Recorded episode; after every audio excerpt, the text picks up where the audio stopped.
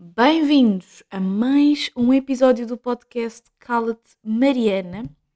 E com o que é que ninguém se calou esta semana? Pá, se calhar isto não foi com o que é que o mundo se calou.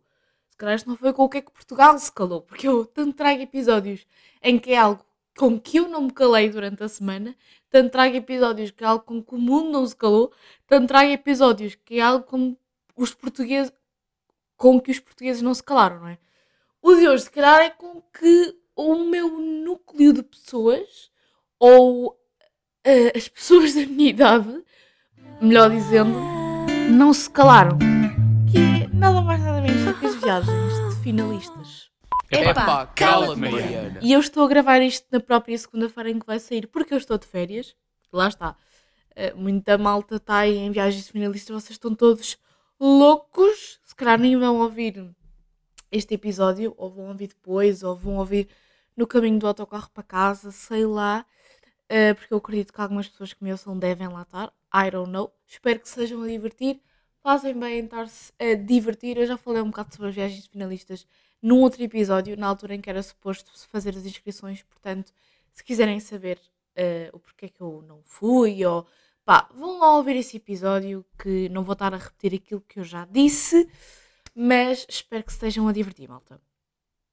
E isto leva-me a um tema que eu andava a pensar já há algum tempo. Não é propriamente isto das viagens de finalistas, mas uh, a cena de irem lá artistas e não sei o quê, e também ter agora começado os ídolos na SIC. Epá, só aqui um à parte. A TVI não sabe mesmo esconder as cenas. É que a SIC começou os ídolos no sábado. Então o que é que a TVI pensou?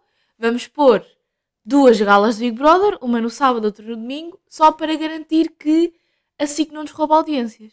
É que eles nem sabem disfarçar, por isso é que eu acho que a RTP está sempre lá no topo, porque ela não está tão preocupada com as audiências.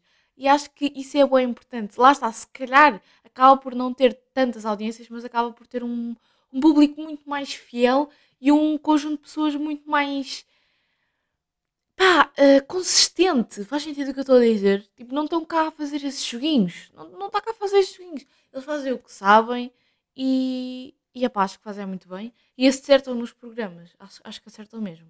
Tanto que eu já falei aqui com vocês sobre o Taskmaster. Espero que andem a ver Taskmaster. Mas não era disso que eu estava a falar. Isso foi um pequeno à parte. O que é que eu ando a pensar? Pequena reflexão. E eu sei que já falei aqui um bocado sobre talento versus sucesso versus fama. Não é bem disso que eu quero falar, mas eu acho que acaba por estar um bocado relacionado. E é especificamente sobre a música, mas eu acho que isto se podia transpor a mais, a mais artes. Essa é que é a verdade. Que é a performance é muito mais importante do que o teu talento. Como diria o Google Trator, esta é a Reflexão filosófica.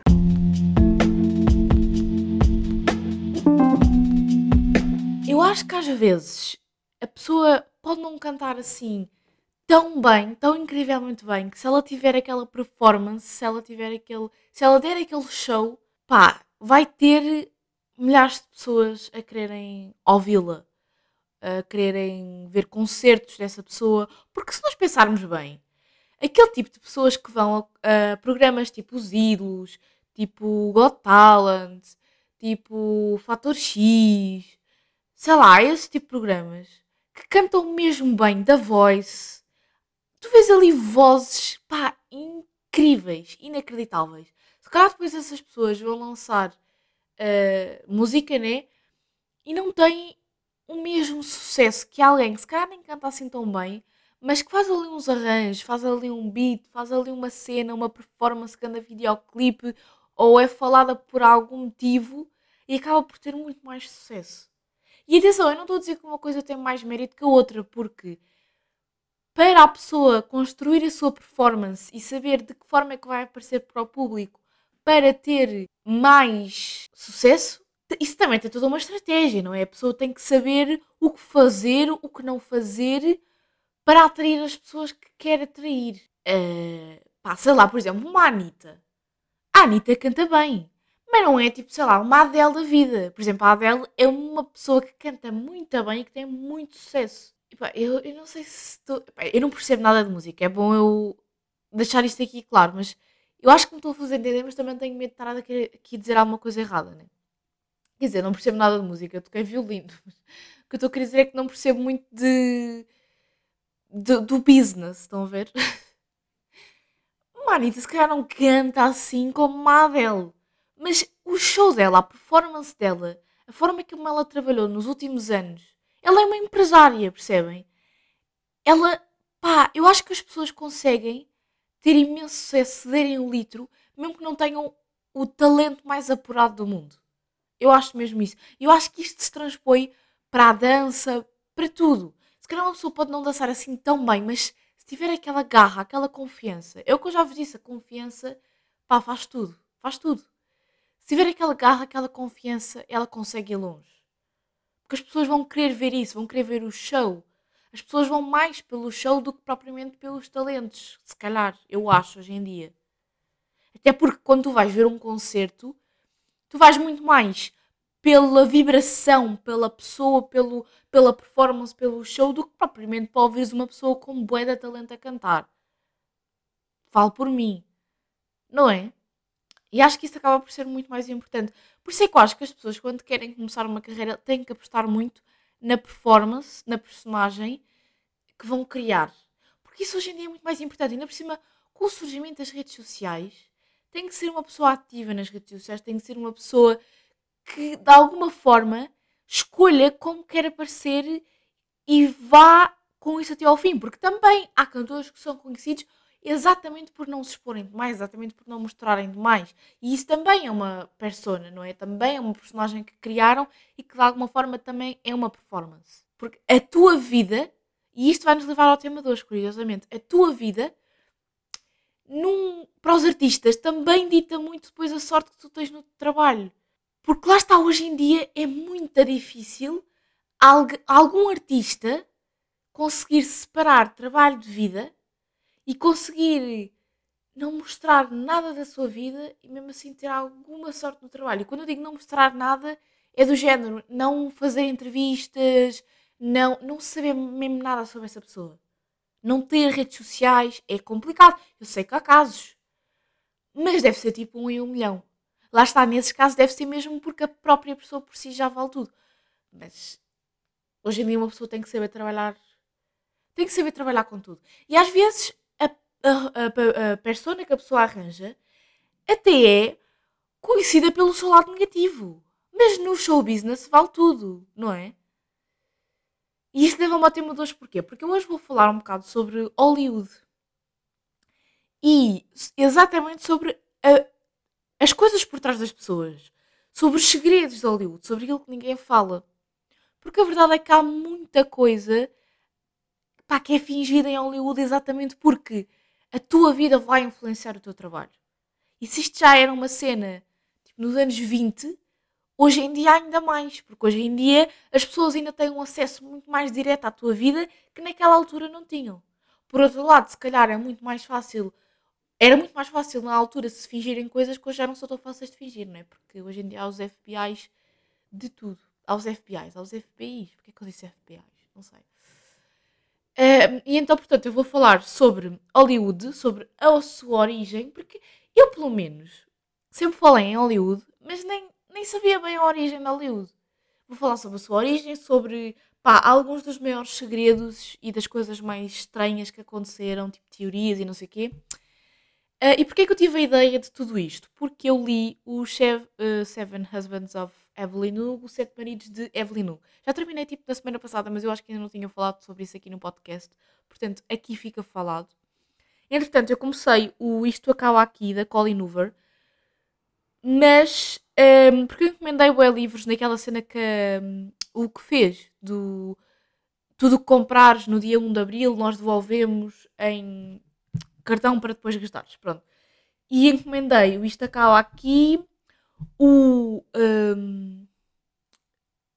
Ai, isto só acontece nos filmes, acho que é assim que se chama. E o. No final morrem os dois. Encomendei esses três livros. E decidi começar pelo da Colin Hoover. Só que tive que interromper, porquê? Porque eu tenho que ler o Memorial do Convento, porque dia 19 de Abril tenho. Ai, só faltam 8 dias. Ai, não, não é dia 19, é dia 21. Mesmo assim, faltam 10 dias. Faltam 10 dias para eu ter uma ficha de verificação de leitura e eu li pá, aí 20 páginas do Memorial do Convento ainda. Tenho que ler aquilo, porque eu defini que estas férias eu ia ler 20 páginas todos os dias. Mas digamos que já passaram 3 dias e eu ainda só li 10 nestes 3 dias, porque então já tinha lido 10 antes das férias começarem. Portanto, estamos bem, né? Estamos bem. Uh, e portanto, tive que interromper aqui um bocado a minha leitura do Isto Acaba Aqui. Por enquanto ainda não me está a puxar muito, mas deve ser porque eu estou mesmo muito no início. Porque toda a gente fala mil maravilhas sobre este livro. Um, mas eu tanto perdi-me, não é? Estava-vos a falar do Sete Maridos de Evelyn Hugo. Eu adorei o livro. Eu li todo no Cobo e eu adorei. Li super rápido, fiquei viciadíssima na história. Aquilo fala sobre uma atriz, lá está, de Hollywood. Ah, acho que não é nos anos 20, acho que era nos anos 40. Uh, ah, e sobre toda a vida dela. Lá está. Eu, eu, o que eu achei do livro é que é exatamente o que eu estava à espera. O título é Sete Maridos de Evelyn Hugo, mas é muito mais do que os maridos. A, a, história, apesar de ser os maridos dela, não tem. Não é nada sobre os maridos. É sobre ela, estão a perceber? E é sobre exatamente estes segredos de Hollywood. Porquê que ela teve tantos maridos? Agora pensem, porque será? Será que foram todos por amor? Será que não? Tenho que ler. Eu amei, amei, amei, amei. Tinha cada plot twist que me fazia ficar vidrada na história. Adorei mesmo. E lá está, o livro deu uma ideia então para fazer um, este tema neste episódio, porque já há alguns episódios que eu não tinha tema nenhum. Mas antes disso, só mais. Acho que são duas coisas que eu tinha apontado aqui. Coisas mesmo à toa. E que vão ser muito rápidas de se falar.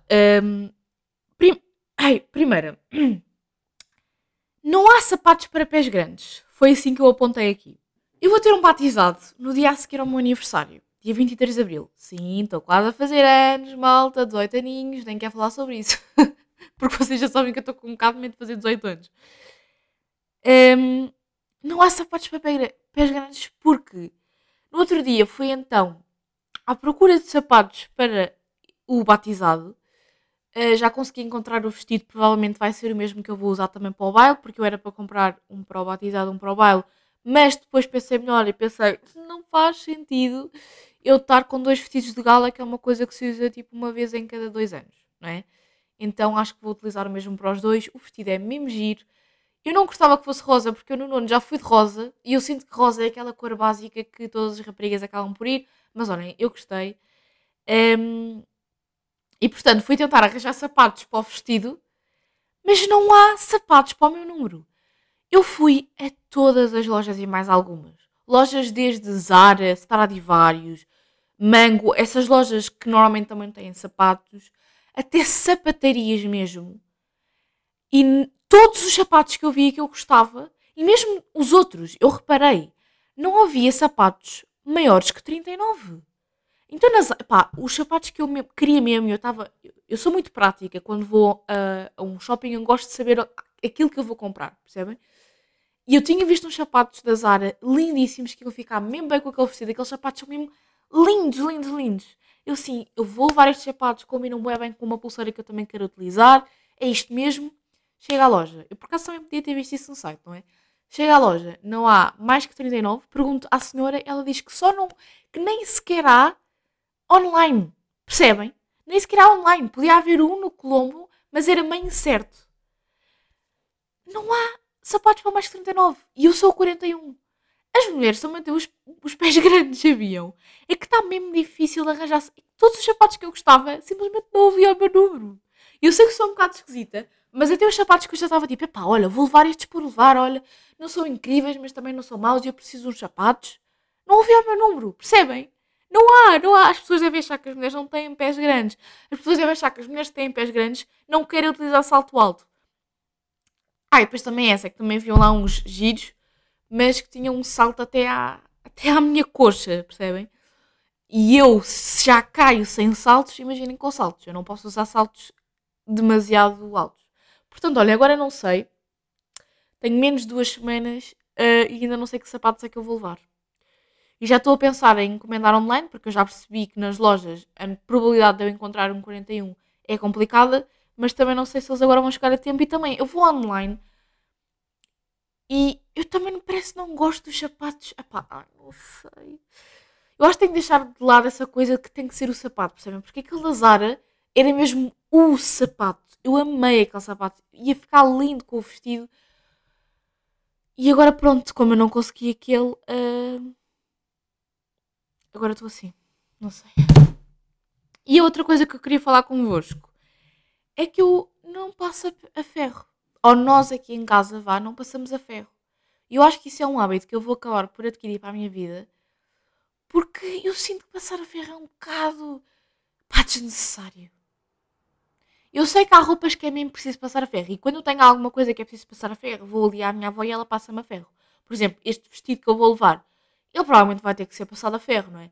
Porque é um material de cetim, é um material que, pá, é um, também é uma cerimónia, uma coisa mais formal. Camisas e isso é preciso passar ferro, pronto, ok.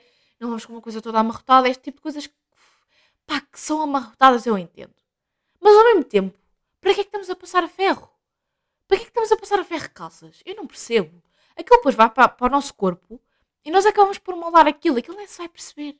A maior parte da roupa que eu tenho, se vier assim um bocado amassada, eu não me importo. Tipo, eu tenho umas calças que eu vesti logo quando elas chegaram, que vinham assim, pá, não vinham amarrotadas, mas vinham menos certinhas. E quando eu fui ali, a minha avó, ela logo, ei, pá, eu passo disso a ferro, isso está mesmo mau. E eu tipo, opá, não está nada, ninguém quer saber. É que no fundo ninguém quer saber. Para que é que estamos a passar roupa a ferro? é mais um trabalho que temos que imensa gente se queixa, que odeia fazer, porque eu lembrei-me disto porque eu estava a ouvir o podcast da Joana Sequeira, tragicamente aleatório, e ela estava a dizer, ai, tem ali o da roupa a passar a ferro. Mas para que é que passas? Porque há coisas que as pessoas passam a ferro que nem faz sentido. Tipo, há pessoas que passam toalhas a ferro. Quem é que passa toalhas a ferro? Vocês, vocês vão utilizar aquilo em casa, ninguém vai ver. É porque nós só passamos a roupa a ferro porque as outras pessoas vão ver que está amarrotado. Portanto, para que é que estás a passar toalhas a ferro? Para que é que estás a passar uma suete a ferro? As suetes nunca ficam assim tão amarrotadas. Desculpem, mas não ficam. Vão para o vosso corpo e pá, desenvilham-se. Olha, eu não passo nada a ferro, só quando é estas coisas tipo vestidos e não sei o quê, e camisas eu também não uso, portanto, é que eu peço à minha avó para passar. Porque de resto eu estou-me um bocado a cagar. Tipo, eu estou a olhar neste momento para as minhas calças, estão ali penduradas. Tenho ali também um macacão. E está tudo meio amarrotado. Não é amarrotado, mas tipo, está com aqueles vincos. Não, é que não me faz mesmo confusão nenhuma. Eu vestiria aquilo agora e sairia assim. Eu acho que foi só um passo desnecessário que nós inventámos. Desculpem, mas foi. E, comprar o ferro, comprar um, a, pra, a prancha, são tudo coisas que nós podemos não ligar e poupar dinheiro. Temos que acabar com a cena de passar a ferro. Acho que agora podemos ir para o tema. Olha, esta semana vou começar as minhas aulas de código, portanto, no próximo episódio já, te, já terei aqui mais um tema para vos falar, que é como é que foi esta minha experiência. Podemos então agora passar para o tema, indo um bocadinho para trás, porque nós precisamos ir um bocado para trás para perceber a, a história toda de Hollywood. Tudo começou em 1895, quando Auguste e Louis Lumière fizeram a primeira proje projeção pública de cinema na França. Portanto, para quem não sabe, este Auguste e Louis, os irmãos Lumière, são conhecidos por terem inventado o cinema, entre aspas, obviamente. Eh, se vocês forem uh, criação do cinema, inventores do cinema, vocês vão ver que vão, vai ser atribuído a estes irmãos. E a verdade é que havia um americano, porque como sempre, os americanos ficam sempre com comichão quando veem outros países a saírem-se bem nas coisas. Porque a França foi dos maiores, tipo, por causa desta invenção, ficou bem conhecida uh, pelo cinema até mais ou menos ao início da Primeira Guerra Mundial. Pai, e aquilo estava-lhe a incomodar. Até hoje, isto é uma coisa que está no sangue deles. Até hoje, se eles virem alguém, algum país, a, a ser melhor sucedido neles numa certa coisa, eles ficam incomodados, não é? Por isso é que estão sempre em guerras e sempre em cenas. E quem é que foi este americano que não ficou contente? Foi o Thomas Edison. Sim, este nome não, não vos é estranho, porque Thomas Edison foi o inventor da lâmpada. E porquê é que ele ficou incomodado? Porque em 1888 ele tinha inventado o cinematoscópio. E eu não vos explicar bem a diferença entre isto que ele inventou e o que os irmãos Lumière inventaram, porque o que os irmãos Lumière inventaram em 1895 foi o cinematógrafo. Portanto, eu não sei qual é, é a diferença entre o cinematoscópio e o cinematógrafo, mas de certeza que o cinematógrafo, o do Lumière, devia ser mais avançado e devia permitir coisas que o outro não devia. Um, e portanto ele ficou incomodado porque ele pensou: quer dizer, então, mas eu andei aqui a inventar uh, isto em 1888 e eles é que estão a ser chamados os inventores do cinema. E ele não gostou. Portanto, qual é que foi a grande estratégia dele? Ele decidiu patentear várias, vários dispositivos na produção de filmes para que cada vez que a França utilizasse alguma dessas coisas, ele patenteou câmaras, projetores, portanto, coisas que não eram diretamente a invenção dos Lumière, mas uh, que eles tinham que utilizar para fazer cinema, estão a perceber? Cada vez que na França se utilizassem aquelas coisas, tinham que pagar ao Thomas Edison para ele começar a crescer no business. Só que o que é que começou a acontecer?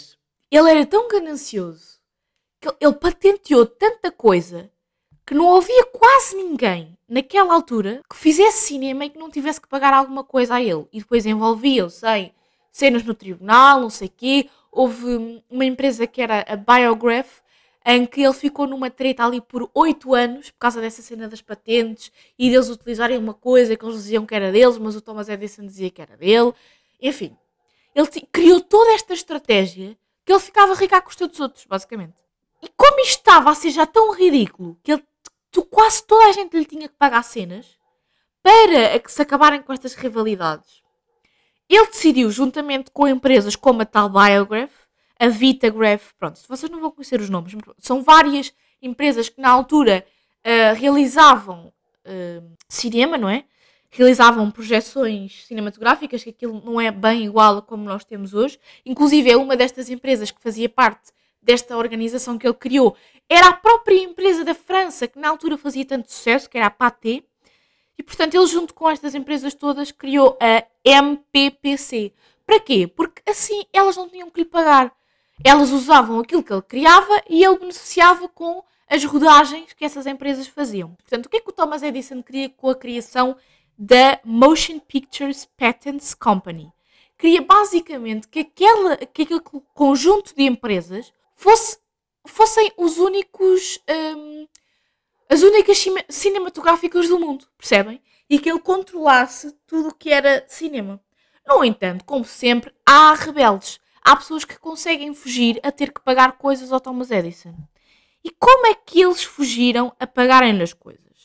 Estas pessoas eram chamadas de independentes, que obviamente queriam fazer melhores filmes, queriam proporcionar melhor, uh, mais conforto para quem estava a assistir, porque naquele, uh, aquele monopólio do Thomas Edison era horrível. Eles um, ehm, rodavam os filmes nos chamados Nickelodeons, em que uh, os filmes eram mega curtos, não tinham qualidade nenhuma, não, os atores não eram reconhecidos pelos seus papéis, eram reconhecidos por a menina loira que foi ao campo, percebem? Eram estes os títulos dos filmes. As pessoas que iam ver os filmes não tinham condições nenhumas, aquilo era uma confusão. As prostitutas trabalhavam enquanto se estava a rolar um filme, para vocês terem noção. Portanto, estes independentes queriam, obviamente, melhorar a qualidade dos filmes, proporcionar melhores um, condições para os trabalhadores e maior conforto para as pessoas que estavam a assistir. Eles queriam melhorar isto tudo e queriam fugir a terem que pagar cenas ao Thomas Edison. E eles fugiram a isto de que forma? Indo para nada mais nada menos do que para a Califórnia. Porquê? Porque isto tudo estava-se a passar do lado este e a Califórnia literalmente o extremo oeste dos Estados Unidos. Então, indo para longe, eles conseguiam de alguma forma fugir aos advogados do Edison. E adivinhem que nome é que eles deram, ah, que nome é que estes independentes deram à zona para onde eles foram na Califórnia? Hollywood. E deram este nome, curiosamente, porque era o nome de uma fazenda, de uma quinta, de, um, de uma família que na altura vivia naquela zona e, portanto, deram o nome de Hollywood àquilo. Portanto, Hollywood começou porque era o nome de uma quinta. E lá em Hollywood foram então criados os estúdios de cinema, que depois há uma história uh, específica para cada um dos estúdios e surgiram estúdios que estes são muito conhecidos por vocês, como a Paramount, Warner Bros., Fox, Universal, Columbia, United Artists, RKO, Metro Golden Mayer. Portanto, estes estúdios todos surgiram então em Hollywood. Tudo para fugir ao inventor da lâmpada. Provavelmente vocês não sabiam desta história. Uh, e era um, e Hollywood era um sistema onde se trabalhava com custo-benefício e fluxo constante de filmes. Estava constantemente a serem produzidos filmes. Porque nesta altura eles ainda eram curtos. Uh, estes estúdios já faziam um bocadinho longos, se eu não estou em, um bocadinho mais longos. Os do Thomas Edison eram tipo 3 rolos de filmes e, o, e estes já faziam 4 a 5 rolos. E eles de facto queriam revolucionar um bocado a coisa. Porque, oh, oh, lá está. O problema é que Thomas Edison só se preocupava com o quê? Com o dinheiro, não se preocupava com as pessoas e com aquilo que estava a transmitir. Acho que isso é um bocado notório porque ele é que um, basicamente quis que todo o monopólio cinematográfico fosse uh, para ele. E qual é que era o objetivo de Hollywood? Era americanizar o mundo. Portanto, trazer ao mundo um bocadinho daquilo que era a América. Uh, e pronto, e depois aí, a partir daí foi evoluindo até aquilo que nós conhecemos uh, hoje em dia. E então eu tenho aqui algumas curiosidades sobre Hollywood. Estas ainda são um bocado gerais, ainda não são aquelas fofocas, aqueles babados. Em 1923, o tradicional letreiro, escrito Hollywood, foi erguido no Mount Lee, mas não para promover a indústria cinematográfica, curiosamente. A realidade é que naquele ano, o editor do Los Angeles Times, Harry Chandler, tinha criado uma empreiteira de morarias de luxo chamada Hollywoodland, exatamente porque ela era a região de Hollywood. E para então ele publicitar estas coisas de luxo que ele tinha criado, ele fez aquele letreiro, porque ali à volta era o conjunto de moradias que ele, que ele tinha. Ah, e então modelou uma placa de 13 metros de altura, iluminada por 4 mil lâmpadas. No entanto, na década de 40, o projeto já estava depredado. Eu não sei o que é que é depredado, porque isto é de um site brasileiro. Mas provavelmente devia ter caído, ele devia ter desistido disto tudo. Uh, mas a Câmara do Comércio de Hollywood decidiu tirar a parte do land e ficar só Hollywood. Exatamente para que aquilo ficasse um, ehm, uma atração na cidade e que tivesse relacionado com aquilo que acontecia ali, com a cena de Hollywood. Porque Hollywood é um sítio, lá moram uma estimativa de. Eu vi isso aí, não são muitas pessoas, mas lá moram algumas pessoas de facto. No entanto, obviamente que aquilo tem algum lucro por causa dos estúdios que lá existem. Aliás, aquilo nem tem governação própria. No entanto, para fins de Hollywood tem que ter um representante, quando é, por exemplo, galas de entrega de prémios e etc. Eh, eles elegeram alguém que só é governante para esse tipo de cerimónias. Estão a ver? É governante só para as aparências. Na verdade, ele não manda nada ali. Mais coisas, mais curiosidades. Ah, ainda em relação a este letreiro. Estas letras famosas foram alvo de muitos eventos e atos inapropriados. Inclusive, eu não sabia, mas há boas histórias de suicídios no letreiro de Hollywood. Curiosamente, curiosamente de quem? De atores. Porque é assim, aquilo é uma indústria que, ok, queria revolucionar o cinema, mas que abusa muito dos seus trabalhadores. Lá está, por isso é que depois há tantas histórias, tantos babados, porque e neste livro dos Sete Maridos de Evelyn Hugo, isto mostra-se mesmo bem. Os estúdios tinham um papel na vida pessoal da pessoa também. Os estúdios é que decidiam com quem é que a pessoa casava, se ela podia casar ou não, o que é que era melhor para a carreira dela em termos de vida pessoal, se era melhor ela viver sozinha, se era melhor ela viver acompanhada. Eles decidiam tudo. Eles apresentavam, eles diziam: Olha, podes não ficar com aquela pessoa, mas vai para ali uh, para, aqueles sítios específicos, um, para os paparazzi te apanharem com fotos dela, porque assim nós vamos ter sucesso com este filme. Se te apanharem com essa pessoa, mesmo que não tenhas nada com ela. Portanto, quantas, quantas fotos de paparazzi é que não, não devem e não deveriam de ser encenadas pelos estúdios para movimentar um, bilheteiras? Porque eles faziam tudo para que as pessoas comprassem mais bilhetes. Uh, mas, já, então depois de terem ocorrido todos estes atos inapropriados neste, no letreiro, eles acabaram por uh, proibir o acesso ao público e desde 2000 que uh, a placa a dizer Hollywood é cercada e monitorizada permanentemente com microfones, câmeras e sensores de movimento. Mais curiosidades. Agora, em relação, lá está, é que eles abusavam mesmo dos atores. Em relação à produção dos filmes. Quando eles faziam filmes com atores uh, juvenis, uh, eles tinham que de alguma forma controlá-los para que eles fizessem aquilo que eles queriam, não é? Porque, como vocês devem calcular, não deve ser nada fácil fazer cenas com atores jovens. Eu imagino como é que não deve ser o Disney Channel a ter todos aqueles adolescentes, como é que não deveria ser fazer aquelas séries com tantas temporadas e com tantos episódios? Devia ser uh, mau. Inclusive, há bué, há bué atores que faziam cenas no Disney Channel que hoje em dia estão no YouTube a contar a sua experiência. Ainda no outro dia um, vi o vídeo de uma rapariga que fazia séries no Disney Channel e que contou a sua experiência e que disse que obviamente aquilo era muito mal para a saúde mental dela. Um, tu estás a trabalhar tão novo, não deve ser assim tantas condições e deve ser muito cansativo. Mas pronto, caso algum dos atores, atores entre aspas, que eram tipo crianças de sei lá 6 ou 7 anos, apresentasse um mau comportamento, eles eram enfiados numa caixa de som apertada num, hã? por um grande bloco de gelo, que também era o único espaço onde se podiam sentar. Ah, essa caixa tinha um bloco de gelo. Porque era uma caixa bem fria. Portanto, eles ameaçavam-nos de portares mal, vais para dentro desta caixa e congelas aqui dentro. Uh, e depois também havia todo um código de produção cinematográfica. Lá está, havia um código de produção cinematográfica para garantir que as coisas eram feitas dentro das normas. E depois eles ameaçavam uh, crianças. Inclusive, eu também li que para fazê-las chorar, eles diziam coisas horríveis. Diziam do género: Olha, o teu cão vai morrer.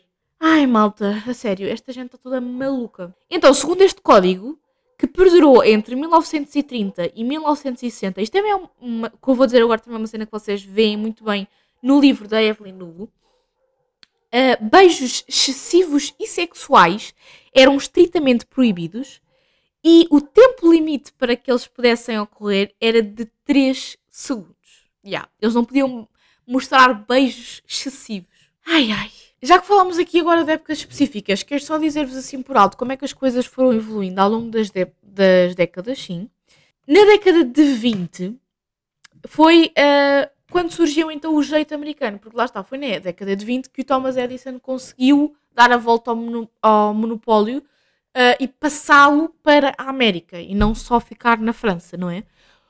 Portanto, é aqui que surgem um, Charlie Chaplin. Em 1928 surge Walt Disney com a curta-metragem Steamboat Willie, dando início à época em que a animação começa a ganhar reconhecimento. Portanto, o surgimento da Disney também foi aqui. Um, Surgiu também na década de 20 a Academia de Artes e Ciências Cinematográficas, que é responsável por entregar o Oscar. Portanto, já nesta altura haviam os Oscars e também se fala muito desta cerimónia no livro da Evelyn Hugo. Uh, e é uma cerimónia que perdura até hoje. Inclusive, eu tinha aqui uma curiosidade qualquer sobre o nome do Oscar. Ah, ok, está aqui. A versão mais popular para o nome da estatueta é que a autoria dele se deve à secretária da academia, desta academia que entregava os prémios, uh, que era a Margaret Eric, que ao vê-la comentou, olhar para a estatueta, comentou que ela era muito parecida com o seu tio Oscar. Aquela estatueta que é literalmente um homem comum normal, era parecida ao tio dela, Oscar.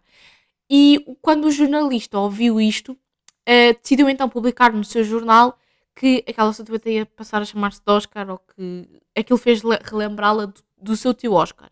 No entanto, há outras versões, como a de que a atriz Bette Davis o teria apelidado assim porque ela era semelhante com o seu primeiro marido. Tipo, what the fuck? Aquela estatueta é literalmente qualquer homem. Não, não entendo. A primeira premiação do Oscar ocorreu em 1929 e foi a mais curta da história. Durou apenas 15 minutos. Imaginem uma cerimónia dos Oscars durar 15 minutos hoje em dia. Na década de, de 30 um, surge o sistema de cores, que filmava em três cores. Este sistema permitiu que fosse lançada Branca de Neve e os Sete Anões em 1937, que foi a primeira animação colorizada. E foi também o primeiro filme a dar, acho que foi 10 milhões ou qualquer coisa assim. Foi assim o primeiro filme que deu bué dinheiro à indústria. A Branca de Neve e os Sete Anões.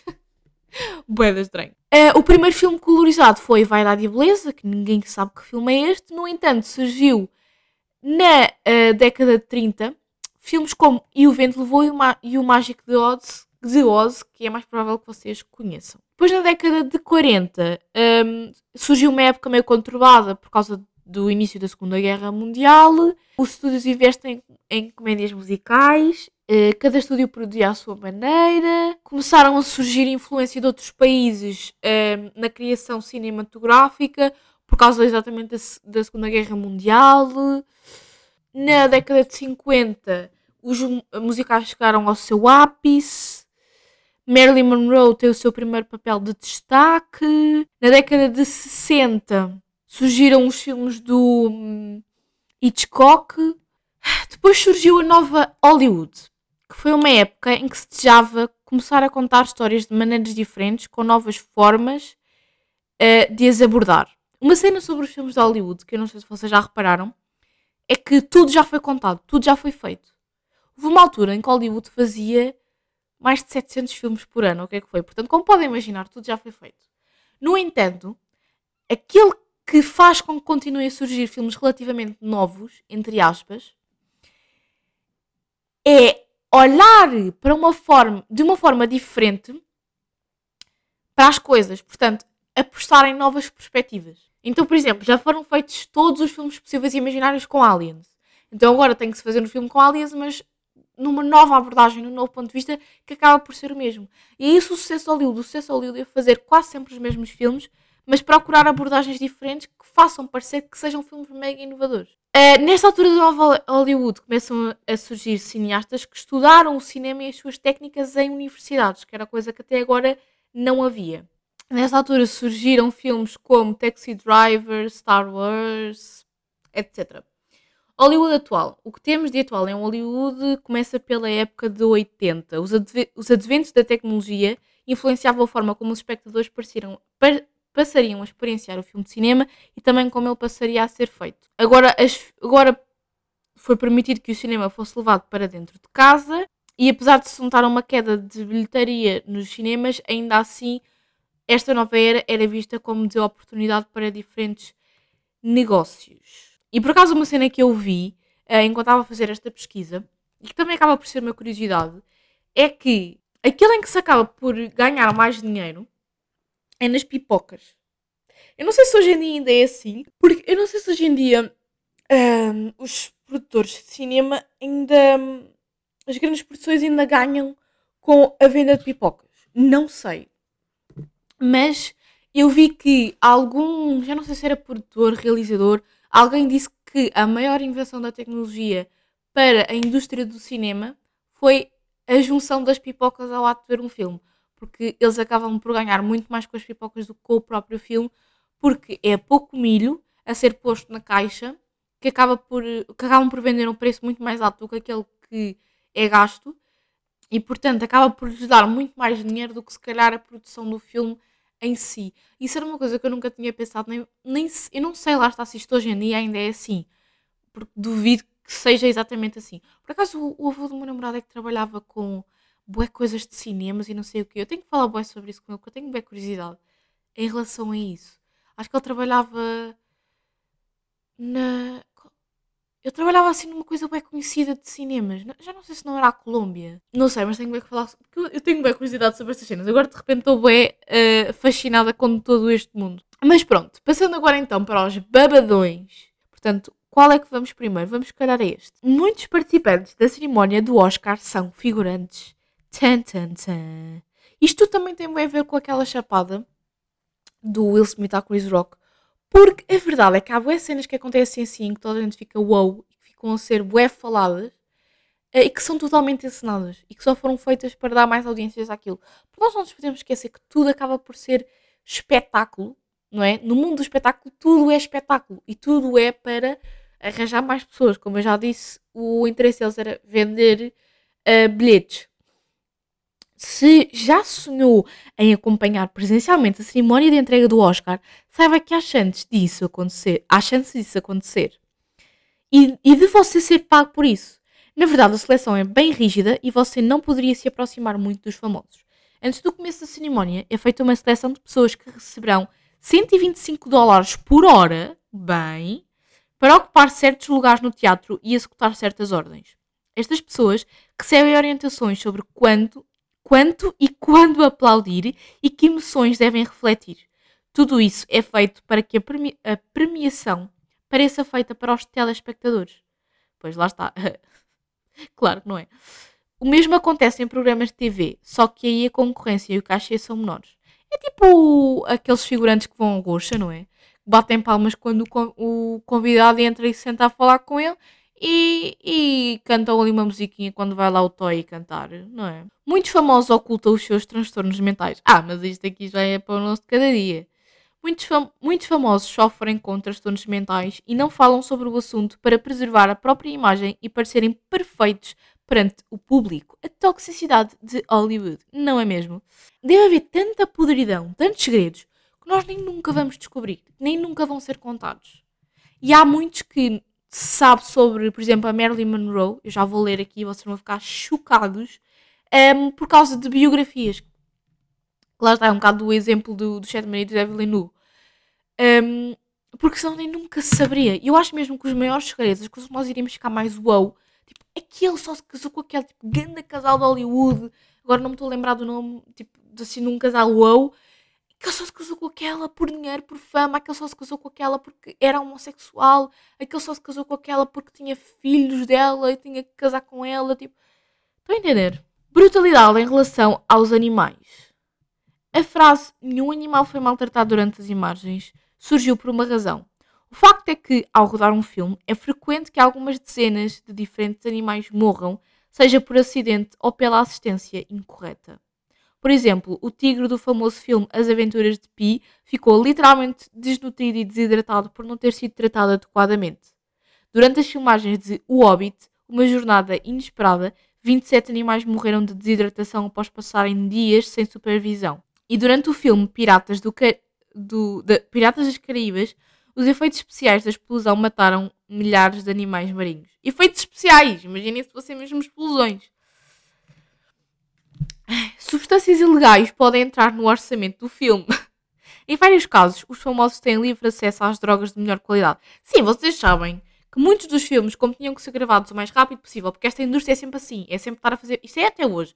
Filme, filme, filme, filme, filme, saem 500 filmes por ano, por isso é que eles são todos muito parecidos, porque não há grande espaço para se melhorar a qualidade deles. Saem de filmes, então eles têm que estar, muitos deles, para fazer os filmes, estão sob drogas para estarem no melhor rendimento possível. Uh, basta que seja feita uma ligação telefónica e os gastos podem ser até pagos pela produtora. Justamente por isso, muitos famosos ficam viciados, situação da qual nem sempre conseguem sair. Romances fictícios de celebridades. Uh, pronto, isto é a mais óbvia. Geralmente o público gosta de. gosta ao saber que duas estrelas. Ai, e gosta de saber que duas estrelas estão ficando juntas. Particularmente quando o romance começa no trabalho e ultrapassa os limites para a vida real.